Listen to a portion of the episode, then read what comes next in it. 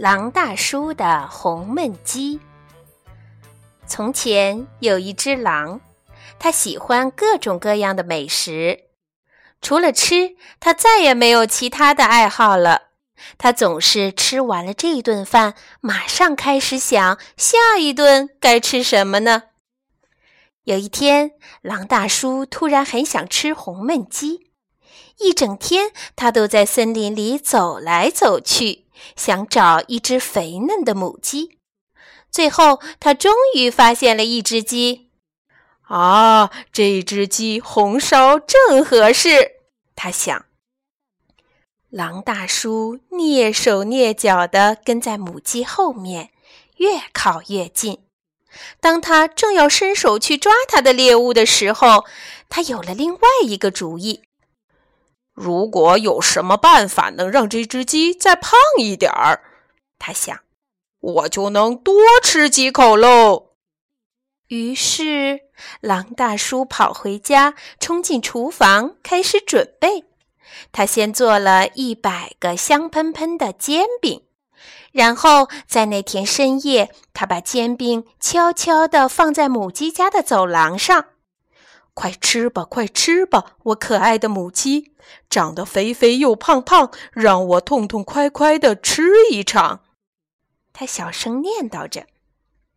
过了几天，他给母鸡家送去了一百个香酥的甜甜圈儿。快吃吧，快吃吧，我可爱的母鸡，长得肥肥又胖胖，让我痛痛快快的吃一场。他小声念叨着。又过了几天，他捧来了一个一百磅重的香甜的蛋糕。快吃吧，快吃吧，我可爱的母鸡，长得肥肥又胖胖，让我痛痛快快的吃一场。他小声念叨着。终于万事俱备，那正是狼大叔一直期待的一个夜晚。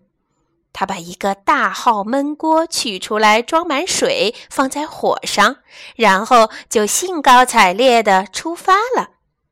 那只鸡现在一定胖得像个气球了，让我先看看。他想。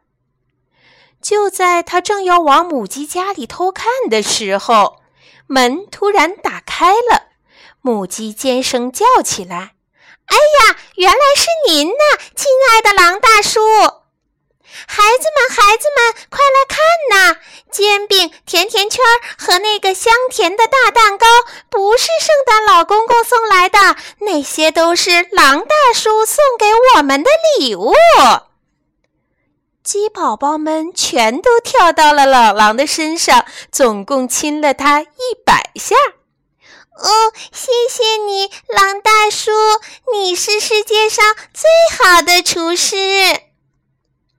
那天晚上，狼大叔没有吃到红焖鸡，不过鸡太太倒是给他做了一顿相当丰盛的晚餐。嗯，怎么会是这样呢？狼大叔在回家的路上一边走一边想。要不明天我再给这些小家伙们烤一百个香甜的小饼干吧。